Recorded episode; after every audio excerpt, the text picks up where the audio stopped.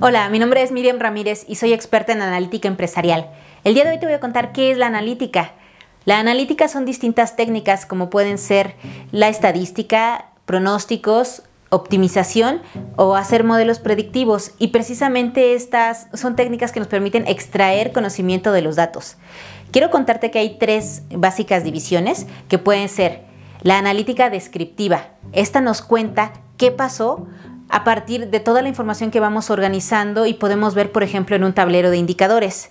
Seguiría la analítica predictiva. Aquí nos interesa encontrar relaciones entre variables y poder saber qué va a pasar a partir de observaciones pasadas.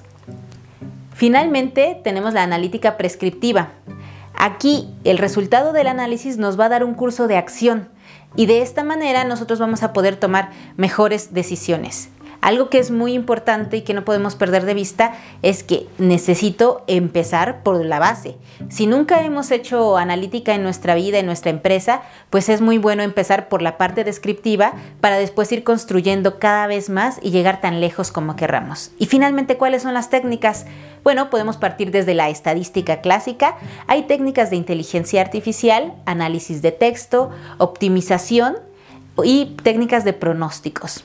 Bueno, si, si este material te parece relevante o conoces a alguien que le pueda ser de utilidad, compárteselo y nos vemos próximamente.